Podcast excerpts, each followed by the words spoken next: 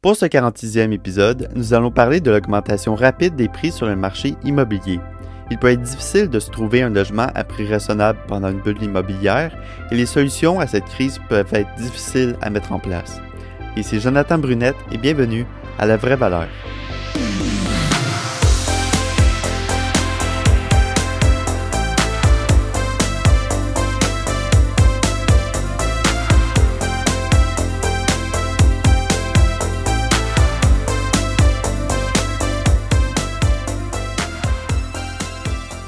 Le contenu de ce podcast reflète seulement mes opinions personnelles. Toutes les informations et commentaires que vous entendrez proviennent uniquement de mes propres recherches et réflexions. Notez que les émissions sont à titre informatif et ne constituent pas des conseils ou recommandations d'investissement.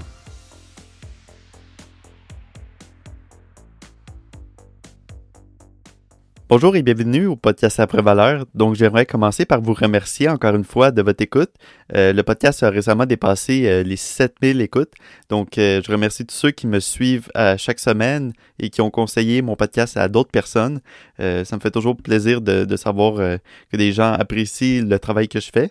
Et aujourd'hui, j'aimerais vous parler d'un sujet qui intéresse plusieurs personnes, qui est l'immobilier. Surtout en ce moment, c'est un sujet très chaud. Et à l'émission, on a déjà reçu euh, Mathieu Harel euh, qui est venu nous parler d'immobilier. Si ça vous intéresse, je vous, invite à aller écouter l'épisode 30 qui se nomme euh, Investir dans l'immobilier. Dans le fond, j'aimerais commencer par vous parler de l'augmentation rapide des prix des logements.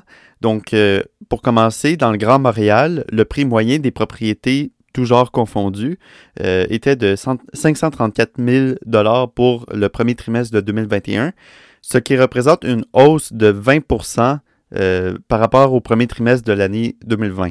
Donc, en seulement un an, le prix moyen des propriétés a augmenté de 20% Et le manque de logement se fait de plus en plus sentir euh, dans la grande région de Montréal. Euh, par exemple, récemment, un 4,5 dans l'arrondissement de Verdun a été mis en vente et il y avait une longue file d'attente à l'extérieur d'une vingtaine de personnes pour visiter cet appartement-là. Donc, vraiment, on sent que les logements se font de plus en plus rares. Et selon Radio-Canada, le nombre de maisons disponibles sur le marché a chuté de 56% Donc, ici, on a comme un phénomène de rareté euh, qui est favorable pour les vendeurs, euh, qui vont augmenter bien sûr encore plus leur prix face à la grosse demande euh, pour leur, loyer qu'ils offrent. Et là, j'ai fait une petite recherche de mon côté euh, pour savoir à quel point les prix euh, des maisons ou des loyers ont augmenté par rapport à notre salaire euh, moyen. Donc, dans le fond, il y a des études qui ont été faites sur combien de fois il faut le salaire moyen d'un ménage pour acheter une maison moyenne. en 2000, c'était à peu près trois fois le salaire moyen pour s'acheter une maison. Entre 2008 et 2010, donc pendant la crise financière, c'était entre 4 et 4,5 fois. Et en 2020, c'est rendu sept fois notre salaire moyen. Euh, donc ça, bien sûr, ça continue à augmenter en ce moment. Et ce sont des chiffres qui proviennent de Statistique Canada. Encore une fois, les liens euh, de toutes mes sources vont être sur la page web de l'émission. Le lien est dans la description. Et face à ça, on constate que les prix sont rendus démesurés pour se loger. Euh, on pourrait même se demander si en ce moment il y a une bulle de l'immobilier. il y a beaucoup de personnes qui visitent une maison en seulement 15 minutes. Et ils font même pas d'inspection, ils vont acheter directement la maison, tellement qu'il y a de demandes en ce moment. Et il y a la Société canadienne d'hypothèques et de logement qui s'attendait à une baisse des prix des habitations durant la pandémie euh, du COVID-19. Euh, mais c'est complètement le contraire qui est survenu. Il y a eu une hausse des prix à cause de la baisse des taux d'intérêt et euh, aussi à cause des nombreux programmes d'aide que le gouvernement a distribués pendant la pandémie. Euh, ça, ça a fait en sorte que ça a diminué le taux d'endettement chez les Canadiens à court terme, bien sûr, et avec la grande demande et l'offre limitée, ben, la croissance se fait encore plus rapidement. Donc, euh, il y a plusieurs personnes qui se recherchent une maison ou un logement et ils ont peur de rater une belle opportunité d'un marché autant féroce qu'ils vont acheter peu importe le prix. Ils vont même faire des surenchères euh, beaucoup plus élevées que le prix qu'ils étaient prêts à payer euh, initialement. Mais ça, je vais, revenir un peu plus tard là-dessus. selon Jean-Philippe Meloche, qui est professeur à l'école d'urbanisme et d'architecture de paysage de l'Université de Montréal, le Canada est l'un des pays où la situation en matière d'abordabilité des logements, c'est le plus dégradé au monde dans les dernières années. Et il pense que de renverser cette tendance, ça va être pratiquement impossible.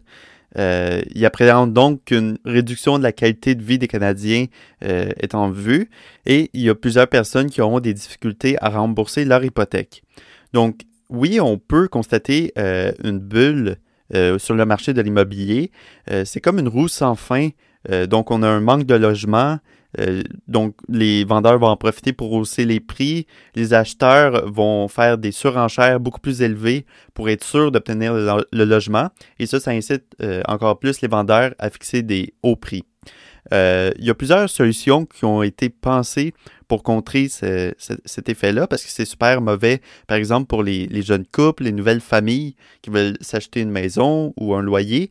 Premièrement, c'est dur d'en trouver un qui leur convient. Et euh, aussi, ça va leur coûter très cher au départ. Donc, une première solution, ça serait d'éliminer la surenchère. Euh, vraiment, c'est l'une des causes les plus importantes dans ce problème. Euh, c'est difficile de se trouver une maison ou un logement, et dès qu'on a une opportunité, on est prêt à surenchérir pour avoir la meilleure offre et obtenir directement la propriété. avec bien sûr les taux d'intérêt qui sont super bas, ça aide à donner des plus gros montants lors de notre offre. Mais le problème, c'est que si les taux d'intérêt remontent, ben, il y a plusieurs personnes qui vont plus être capables de payer leur hypothèque. Je peux vous donner un exemple réel à la suroffre. Euh, il y a un jeune couple en septembre dernier qui a gonflé son offre d'achat de 40 000 pour acheter un triplex à Montréal euh, et éliminer les, autres offres, donc comme les compétiteurs, les autres acheteurs, pour s'assurer à tout prix d'obtenir ce triplex-là. Donc, on voit bien que la surenchère à l'aveugle, parce que vraiment, le principe de la surenchère, c'est qu'on ne voit pas les autres offres des acheteurs. Donc, on va juste donner, euh, par exemple, les autres, ils ont choisi de donner 40 000 de plus pour être sûr d'obtenir euh, le, triplex, alors qu'ils auraient simplement pu donner 10 euh, 000 et ça leur aurait battu toutes les autres offres. Donc, ça, c'est vraiment quelque chose qui triste à constater. Et éliminer la surenchère à l'aveugle pourrait être une première euh, piste de solution qui pourrait éviter euh, de payer trop euh, en étant un acheteur. Une deuxième solution, ça pourrait être que le gouvernement pourrait laisser remonter les taux d'intérêt à un niveau normal. là, c'est sûr que ça pourrait avoir d'autres impacts dans l'économie, mais si on se concentre juste sur l'immobilier, ça pourrait diminuer la demande à cause que là, ça coûte plus cher pour emprunter et euh, ça pourrait ainsi faire diminuer les prix des loyers euh, et, des maisons. Donc, les gens achèteraient des choses à des prix plus raisonnables et dans leurs moyens. Parce que là, en ce moment, si on a le choix entre deux propriétés, il y en a une qui est moins chère, mais aussi moins belle, moins grande, et une autre qui est vraiment euh, une très belle propriété et pour quelques milliers de dollars de plus, on pourrait habiter dans quelque chose qui est mieux.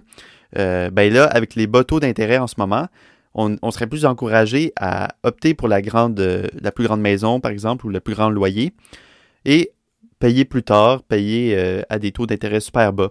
Mais le problème, c'est que si les taux d'intérêt remontent, ben là, on va avoir beaucoup de difficultés à payer la maison plus chère, tandis que si on avait pris la, maison plus petite, ben on aurait été plus, euh, plus euh, en sécurité.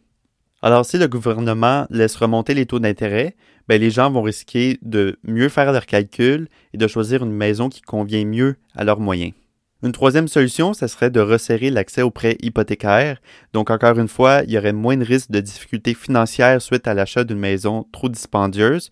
En, resserrant l'hypothèque de certaines personnes, mais ben, au moins, ils vont pouvoir choisir euh, des loyers ou des maisons qui sont dans leurs moyens une dernière solution que je vais vous dire aujourd'hui, ça serait, euh, en fait, ça s'adresse plus aux acheteurs, euh, ce serait d'attendre la fin de la bulle. Donc, euh, bien sûr, ça peut être difficile pour plusieurs personnes d'attendre parce qu'ils veulent commencer leur vie familiale, ils veulent, par exemple, un nouveau couple veut aller en appartement. c'est sûr que ça peut être dur d'attendre quelques années, attendre la fin de, la bulle. Mais c'est sûr que si vous achetez en ce moment, vous risquez de payer trop cher pour qu'est-ce que vous recherchiez? Euh, je peux faire un lien avec l'investissement valeur.